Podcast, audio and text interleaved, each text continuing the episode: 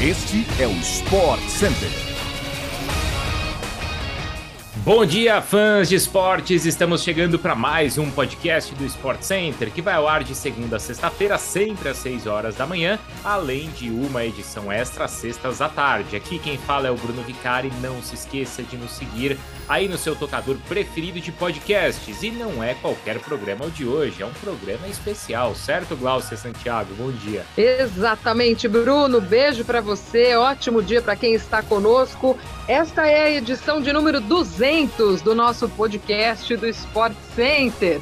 Muito obrigada a você que esteve conosco sempre e que segue curtindo o nosso podcast. Vida longa ao podcast do Sport Center e essa marca tão especial a gente comemora, claro, com muita informação. Recado importante, porque a gente também se entra na telinha da ESPN e Plus. Hoje são quatro edições ao vivo: 11 da manhã, 4 da tarde, 8 da noite e meia-noite e meia. Sobe o som! O nosso podcast de número 200 está começando.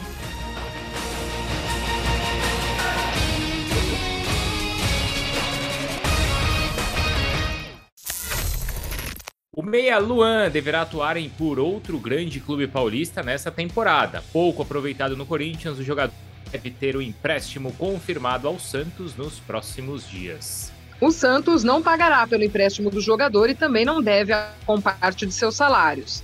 A estratégia do Corinthians é ver Luan com mais minutos em campo para que possa valorizar o seu passe e atrair a atenção de alguma proposta do país. A chegada de Luan é bem vista pela diretoria do Santos pelas condições financeiras, afinal, não corre riscos de prejuízo além da questão esportiva. A de não ter conseguido corresponder no Corinthians, o jogador de 29 anos já foi rei da América pelo Grêmio e pode encontrar na equipe da Baixada um ambiente mais tranquilo de trabalho. O Santos segue tentando se reforçar antes do final da janela de transferências, no dia 15 de agosto. Após encontrar muita dificuldade em tirar Franco Cristaldo do Huracan, o clube agora mira a chegada de Gabriel Carbarral, titular do Argentinos Júniors. Carvajal também é meio-campista e tem contrato com o clube argentino até o final de 2025. O Santos tenta negociar um método de pagamento que não comprometa o orçamento do clube para a próxima temporada. O Flamengo segue em busca de fechar a janela de transferências com chave de ouro. Após as chegadas de Vidal, Cebolinha, Pulgar e também Varela, o rubro-negro está muito próximo de anunciar o meia Oscar. Oscar está no Brasil para acompanhar o nascimento do filho e comunicou em suas redes sociais que ficaria no país até pelo menos o final do ano, com a liberação do clube chinês. Na nota, o Meia menciona que poderia treinar em um clube profissional durante a sua estadia por aqui. Ao mesmo tempo, o jornalista Fabrício Romano, especialista no mercado de transferências pelo mundo, cravou que faltam apenas os últimos documentos para que Oscar assine com o Flamengo até o meio de 2023. O Flamengo aguarda a liberação oficial para assinar os documentos e também para oficializar a chegada do meia antes do dia 15 de agosto, fechamento da janela. Durante toda a negociação, a diretoria confiou na boa relação com o empresário Giuliano Bertolucci para que a prioridade fosse dada ao clube. Oscar recebe cerca de 130 16 milhões de reais livres de impostos por temporada na China, o que daria algo em torno de 10 milhões de reais por mês. O apelo esportivo e a possibilidade de jogar no Brasil, no entanto, fizeram o jogador aceitar reduzir drasticamente nos cinco meses de empréstimo ao Flamengo para receber eh, próximo dos maiores salários do elenco, ou seja, pouco mais de 10% do seu contrato com o clube chinês. O atacante Daverson desembarcou em Mato Grosso na manhã desta feira para assinar contrato com o Cuiabá. Aos 31 anos, o jogador está livre no mercado desde a saída do Palmeiras no início de julho. Daverson chegou a confessar em entrevista após a saída do Palmeiras que sonhava em atuar pelo Vasco da Gama. Prestes a ser anunciado pelo Dourado, Daverson se manteria na Série A do Campeonato Brasileiro para 2022. Após a confirmação da chegada do centroavante, Cuiabá chega aos dois reforços nessa janela. O primeiro deles foi o Gabriel Pirani, que já inclusive estreou e chega por empréstimo até o final do ano.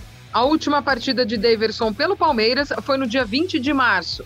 Deivinho, como foi apelidado carinhosamente, chega com status de titular na equipe. Apesar de ter André e Gênison à disposição, quem vem atuando improvisado é o meia Rodriguinho. O fã do futebol brasileiro pode acompanhar o Atlético Paranaense na disputa da Copa Comebol Libertadores. Às 9h15 da noite, hoje, o Furacão enfrenta o Estudiantes de La Plata na tela da ESPN pelo Star Plus. Campeão olímpico nos Jogos de Tóquio, Isaquias Queiroz correspondeu às expectativas pelo Mundial de Canoagem de Velocidade Fax no Canadá. O brasileiro cruzou a linha de chegada na primeira colocação pela categoria C1, 500 metros, e carimbou a sua vaga na final da competição, então para o final de semana.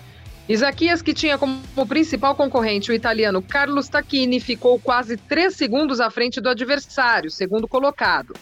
O polonês Aleksander Kitevski terminou na terceira posição. Um dos maiores nomes do Brasil nos Jogos Olímpicos, Isaquias tem um ouro, duas pratas e um bronze, juntando as duas edições que participou. Em mundiais, ele soma seis ouros, seis bronzes nas seis edições que disputou. Fechado. Amanhã, seis da manhã, tem mais informação, tem mais podcast e a gente se encontra por aí também. Beijo grande para você, Bruno. Outro beijo também para quem nos acompanha sempre por aqui. Chegamos então ao fim de mais um podcast do Sport Center, Glaucia Santiago. Claro, a gente volta amanhã.